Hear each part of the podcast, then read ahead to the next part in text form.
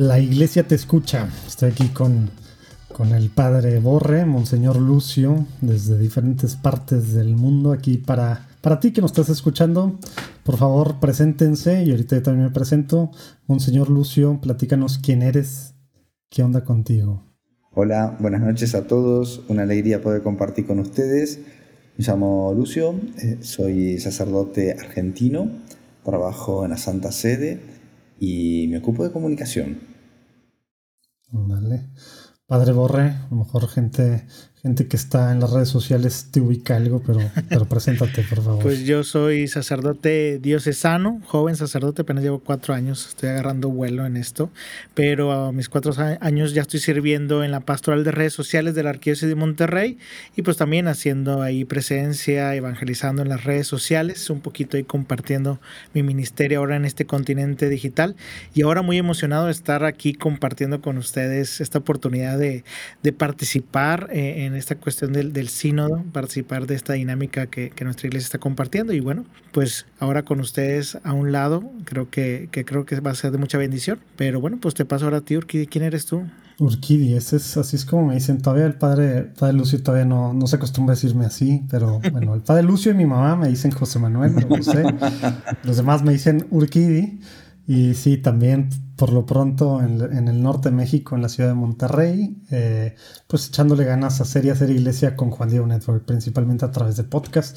Y aquí estamos precisamente para esto. Ya dijiste ahorita sínodo, Padre Borré, y, y al principio dije iglesia te escucha, así es que si les parece, vamos a explicar un poquito de qué se va a tratar esto, de qué se van a tratar las próximas semanas, ¿no? a ver, te la cuento. Te sínodo la cuento, de la sinodalidad. Déjame que te la cuente. Que es salgo de las ganas de contarle. sí, por favor, porque ¿qué es esto? Lo que pasa es que, a ver, Papa Francisco ha invitado a toda la Iglesia Universal, todos, ¿no? a ponerse a la escucha. Una actitud maravillosa, profunda, ¿no? que significa que todos, desde el primero al último de los bautizados, todos los cristianos tenemos que ponernos esta actitud de escuchar al otro. Todas las parroquias, todas las diócesis, pero también todas las familias, todos eh, en el club, en la universidad, en, cualquier lugar donde se encuentre un cristiano, tenemos que ponernos en la escucha del otro, para poder entenderlo, para poder comprenderlo, para poder eh, como le gusta mucho a Papa Francisco, ¿no? Samaritanear, para poder ser como el buen samaritano que viendo en el camino a alguien, simplemente y sin preguntar nada, se pone a ver y a ayudar a la necesidad. Entonces, por eso ha convocado el sínodo de la sinodalidad, es decir, un proceso, porque no es un evento, es un proceso en que quiere poner a la iglesia para que tenga el corazón abierto al hermano sintonizarnos con el Evangelio para poder escuchar las necesidades de los hermanos. Y bueno, esto es el sínodo de la sinodalidad. y, un sínodo, eh, este sínodo termina en, eh, tiene diferentes fases, ¿verdad? Ahorita está el proceso de escucha, precisamente como no es un evento, pero sí tiene una duración que termina en agosto del 2022, ¿es correcto, Monseñor? A ver, digamos así, el sínodo de la sinodalidad quiere poner a la iglesia en un proceso, en un proceso que no termina nunca más. O sea, es una modalidad de ser iglesia, una modalidad samaritana, de ir y querer ayudar a todo el que tenga necesidad de nosotros. Fíjense qué particular, ¿no? A todo el que tenga.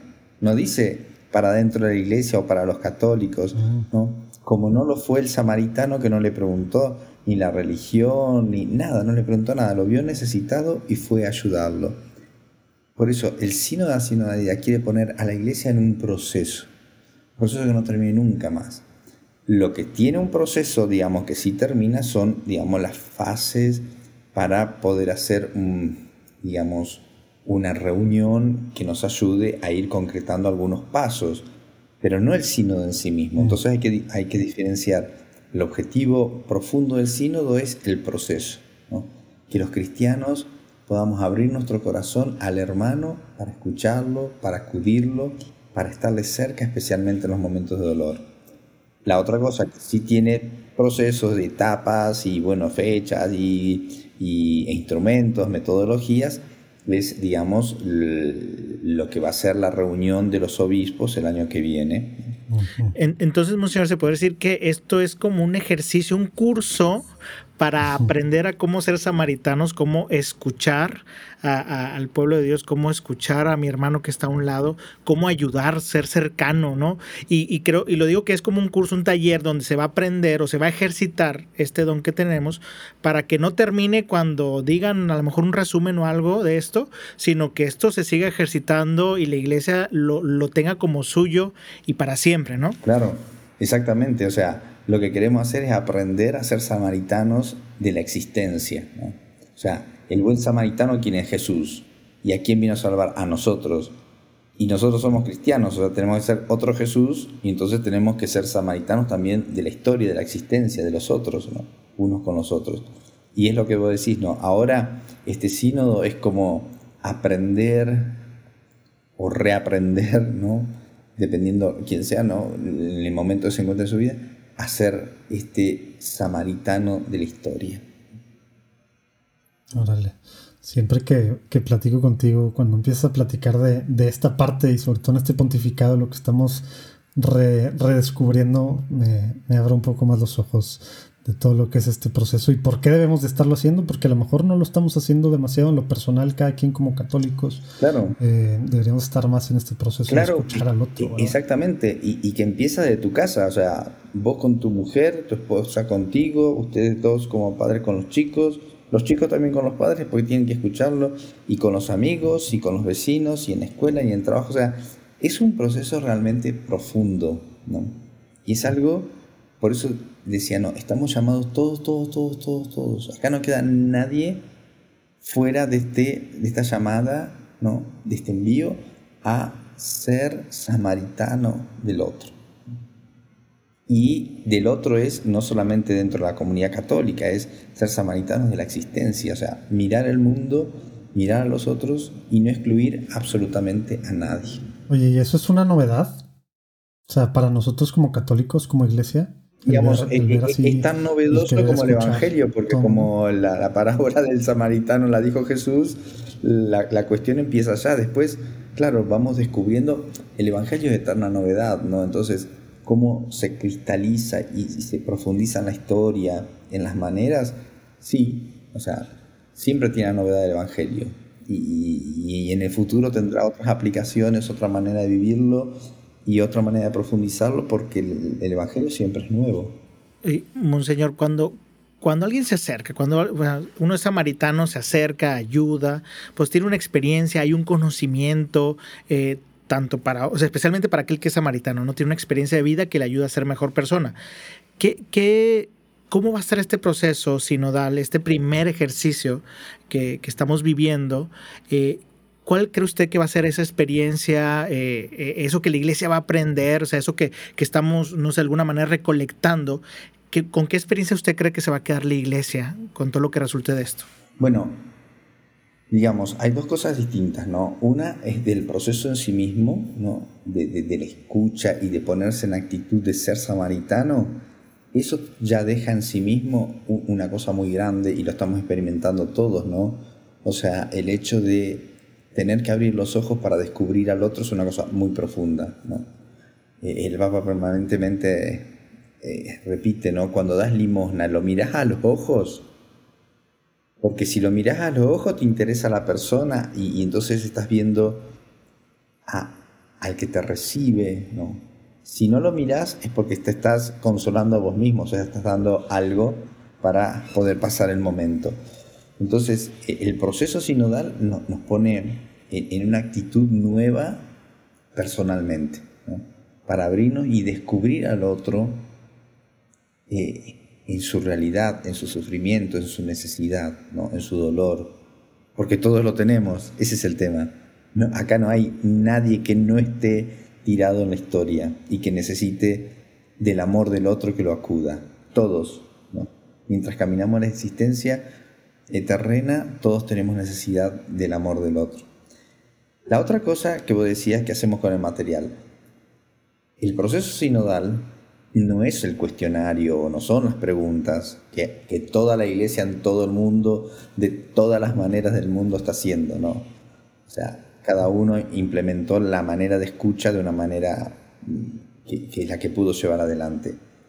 Eso es un instrumento, es distinto del proceso en sí mismo, porque el proceso es un proceso de fe y un proceso asistencial.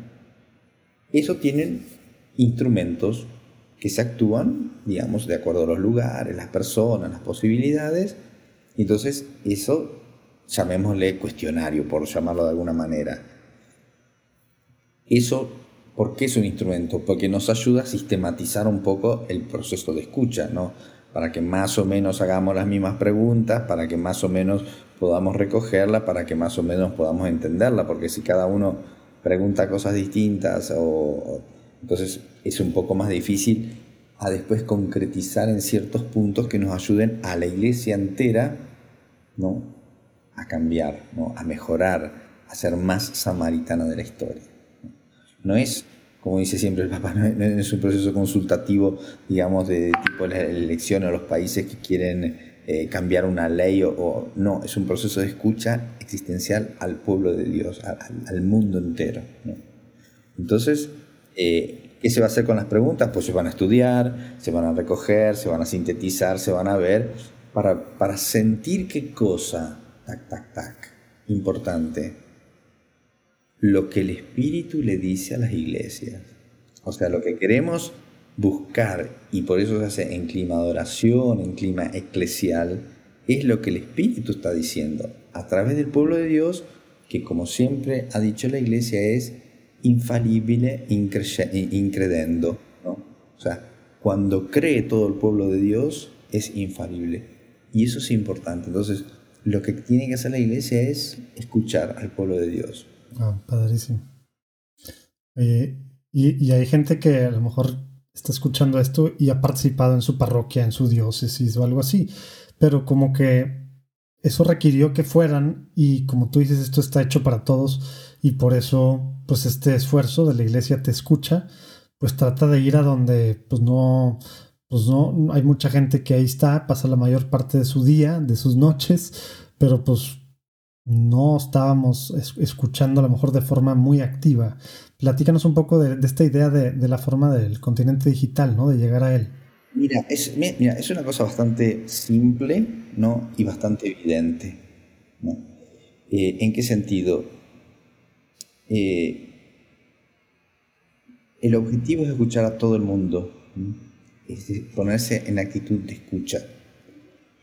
Y sabemos que hay mucha gente que no puede participar en las parroquias, en las iglesias, en las diócesis, y hay muchísima gente, pero sí escuchan a los influencers, a otros misioneros digitales, que leen la Biblia porque alguien se la hace llegar por un mensajito, la palabra, la lectura del día, o rezan juntos, o reciben muchas cosas, digamos, de, la fe, los comentarios, ¿no?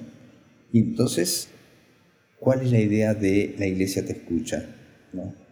Es extender el proceso sinodal también a todo ese ámbito de personas reales que dedican tiempo real, que dedican corazón e inteligencia reales, a escucharlos también.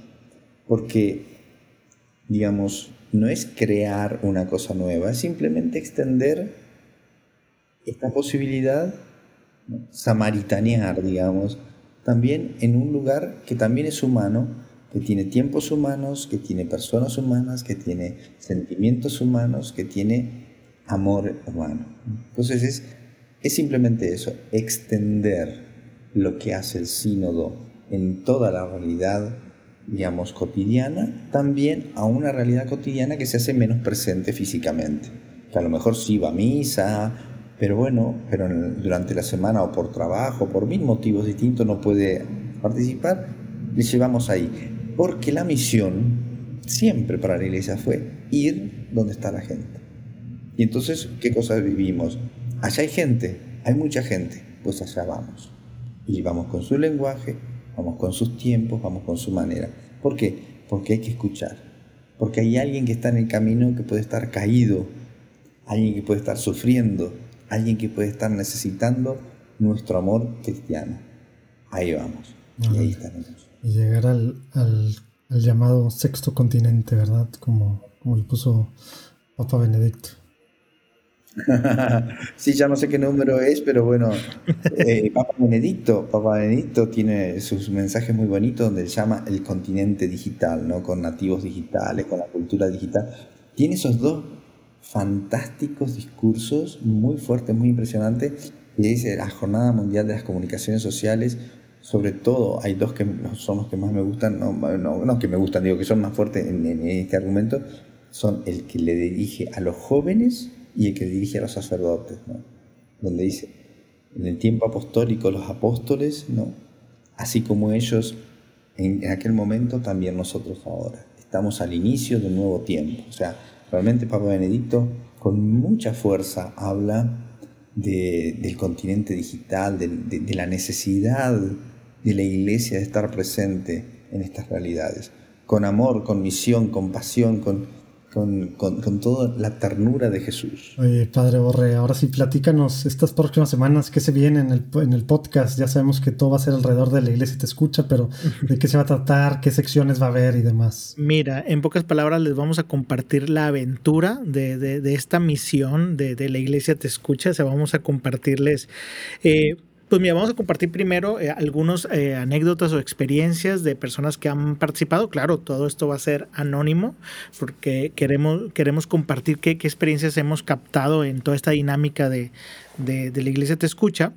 Eh, también vamos a compartir algunos testimonios de estos evangelizadores digitales, de estos misioneros, eh, que ellos están teniendo esta dinámica de, ser samaritano, que tal vez muchos lo tuvieron ahora en pandemia, que, eso fue lo que les dio más exposición, pero ahora con, con esta misión en particular de, acercarnos a escuchar, bueno, pues compartiremos algunas experiencias de ellos eh, y también estaremos platicando nosotros mismos de qué es lo que sentimos, ¿no? ¿Qué es lo que, qué es lo que percibimos de esta. Así que en pocas palabras es, como diríamos acá en México, les vamos a pasar el chisme de cómo se está desarrollando esta misión, qué es lo que estamos sintiendo, con qué nos estamos encontrando, qué estamos aprendiendo. O sea, la experiencia de ser samaritano en el continente digital. Eh, Así es.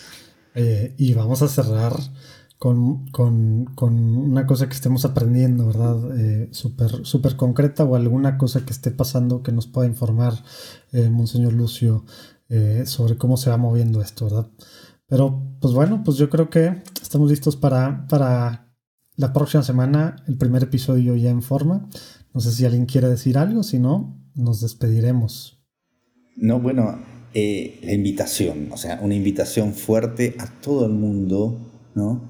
Para, para hacer el sínodo, ¿no? Sea para preguntar, sea para responder, ¿no? Sea para acudir que para ser acudido, porque todos tenemos que tener eh, esa, digamos, esa valentía, esa fuerza de acudir al hermano, pero también de dejarnos acudir, dejar curar nuestras heridas ¿no? para, que, eh, para que podamos sentir la ternura de Dios, porque en definitiva el buen samaritano es el mismo Jesús. ¿no? Entonces, la invitación ¿no? a, a responder a estas llamadas de las parroquias, de las diócesis, de las escuelas, o si no están en ninguno de eso, a, dejarse interrogar, dejarse acariciar ¿no? por los influencers, por los misionarios, misioneros digitales, ¿no? que quieren realmente hacer y ayudar para escuchar, para que podamos decir también nosotros cómo ser y hacer una iglesia que siempre sea más fiel a la ternura, a la misericordia, al amor de Dios. Amén. Qué mejor forma de terminar. Faltó tirar el micrófono. pues está incorporado, no puedo.